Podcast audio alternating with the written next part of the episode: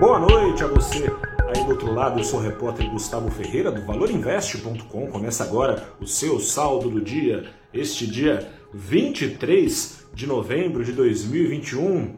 Desses pregões que ajudam a desmontar aquela tese de que a inflação brasileira não é uma exclusividade, a inflação em si não é uma exclusividade. Você aí que está por dentro do ritmo mundial da economia sabe que todos os países estão contando com alta no custo de vida. Mas sabe também, se está bem informado, que não dá para com isso justificar a inflação brasileira na altura dos 10% ao ano antes de explicar por que, que o pregão é, ajuda a desmontar essa tese, vamos falar qual foi o resultado final do pregão. O Ibovespa com uma alta no fim do dia importante de 1,5%, enquanto o dólar demonstrando que os riscos seguem por aí. O dólar fechou em alta de 0,27%, foi aos R$ 5,61. O Ibovespa com uma alta uma foto de fim de dia que não condiz com o que foi o filme. O índice chegou a abriu em alta, chegou a cair, depois ficou ali no fio da navalha, é, sustentado por exportadoras. Depois, no fim da tarde, embalou com notícias vindas de Brasília. O dólar, por sua vez, que subia até pouco antes ali das quatro da tarde, mais de 1%, perdeu força sob o mesmo efeito. Lá de Brasília, veio a notícia de que o Senado, na figura do seu relator da PEC dos precatórios, o senador Fernando Bezerra, o Senado preparou ali algumas mudanças no texto aprovado na Câmara, sete mudanças, você pode ver em detalhes no valorinvest.com.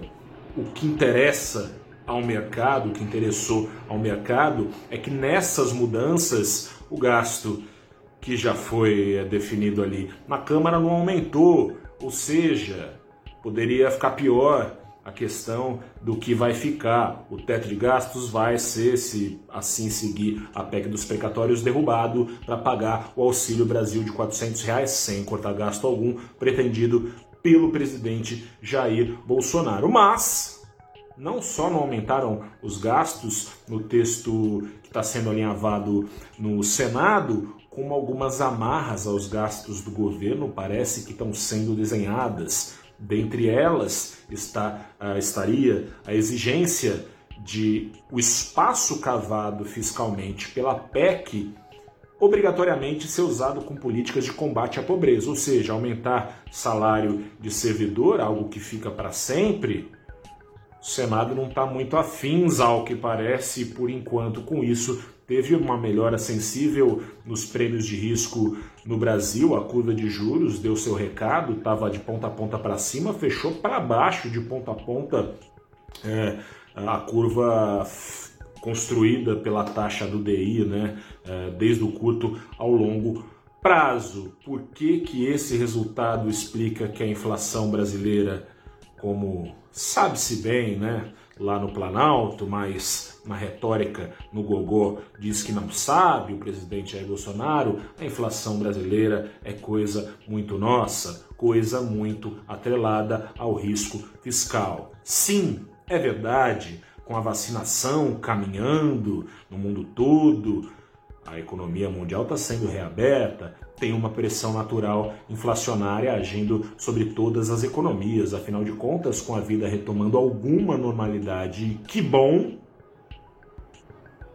o consumo de produtos está crescendo numa velocidade mais rápida do que a recomposição da oferta desses produtos. Isso é fórmula certa para a inflação subir, mas aqui no Brasil não tem a mesma inflação só que lá fora. Tem essa inflação também, mas tem essa inflação movida pelo risco fiscal, que faz o prêmio de risco subir, ou seja, o dólar subir, ou seja, a inflação subir, ou seja, os juros subirem e o crescimento ser achatado.